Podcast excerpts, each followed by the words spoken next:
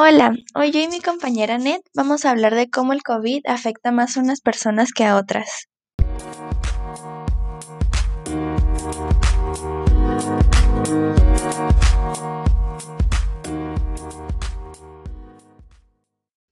La mayoría de las personas se recuperan del COVID-19 sin necesidad de tratamiento médico. Pero desafortunadamente, una de cada cinco personas que se infectan desarrollan una condición grave y dificultad para respirar. Las personas mayores de edad y las que ya padecen alguna enfermedad como hipertensión arterial, problemas cardíacos, pulmonares, diabetes o cáncer, tienen más probabilidades de desarrollar una condición grave de COVID-19.